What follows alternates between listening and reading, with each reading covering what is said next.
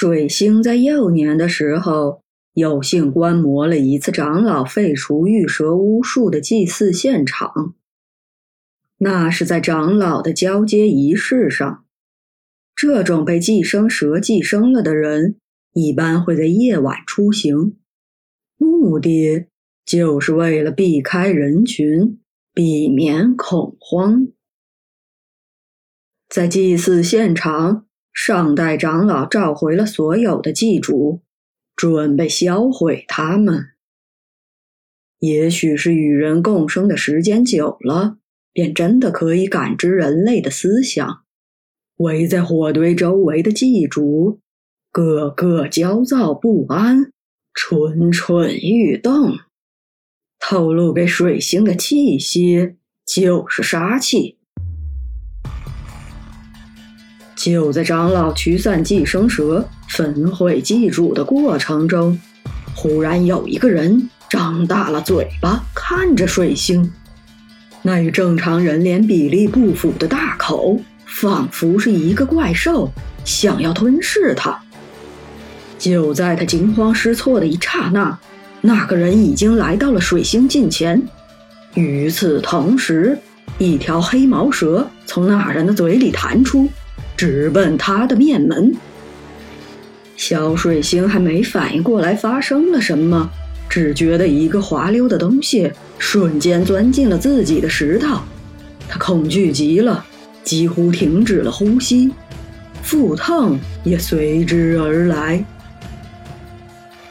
事情发生在电光火石之间，等长老们反应过来，小水星已经捂着肚子瘫倒在地。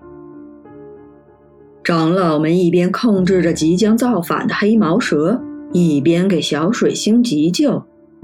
由于他们之前得知了寄生蛇的变异前兆，做了充分的准备，所以这次事故并没有造成更大的误伤。经过了一天一夜的清洗肠道，反复了几天的发烧，小水星终于恢复了健康。从此，他对于吃蛇肉这件事留下了不小的童年阴影。而那晚黑毛蛇盯着他的贪婪的眼神，在后来的一段时间里，如同梦魇一般缠绕着他。这件事让小水星深刻的明白了一个道理：人在惊讶的时候。千万不要张开嘴巴。经过了这次事故，长老们也更加坚定了废除玉蛇巫术的信念。他们千算万算，却没有算到外部自然环境的恶劣变化会给这古老的技法带来灭顶的灾难。长老们知道。他们需要开发其他方式来了解外面的世界了。也正是这个时候，马继业在一个部落土人的引荐下，带着西方的美食和美酒拜访了这个部落。在无神论者眼里，这也许只是非常时期的一个巧合。但是在有神论者眼里，这就是神最好的安排。起初，长老们是非常拒绝的，让外人进入自己的部落，这是历史上从来没有发生过的事情。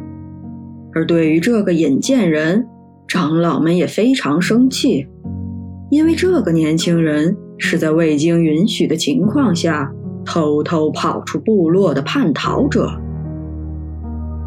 他看到了外面的花花世界，见到了形形色色的不同民族的人，了解了原来不靠打猎也可以生活，知道了货币这种东西。他跟外族女子通婚，还有了孩子，这让长老们定下的不能与外族通婚的规矩。受到了巨大的挑战，在外面的世界，年轻人看到了英国人设立的贡卡奖金，他觉得这可以给自己的部落带来巨大的利益。他知道贡卡迷幻药的传说，也深信自己部族的巫师懂得贡卡的制作方法，于是他自作主张地带来了马继业。当然，他也是有私心的，他希望通过自己的努力。可以让长老们接纳他的家庭成员，也原谅他的年少鲁莽。马继业的表现也不负众望，他过人的语言天赋，很快学会了如何跟当地土人交流。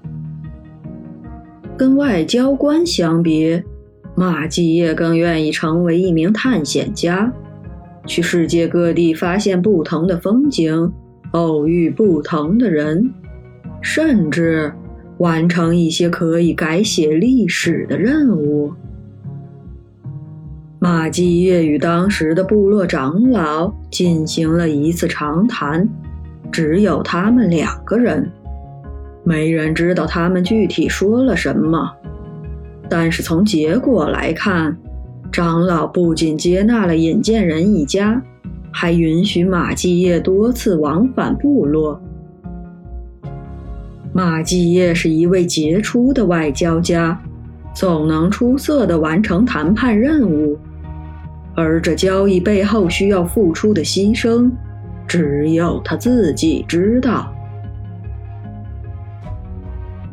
马德寻就是跟着马继业来到这个土人部落，辅佐马继业的工作。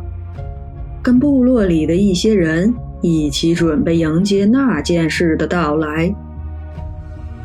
作为一位神父，马德寻的恻隐之心是真的。他希望在工作之余可以救助当地的弃婴。当然，马德寻并不知道，他收养的男惹正是那个引荐人的遗孤。马继业本来以为贡卡迷幻药的发现都是自己的功劳，神学院会全权委托他负责。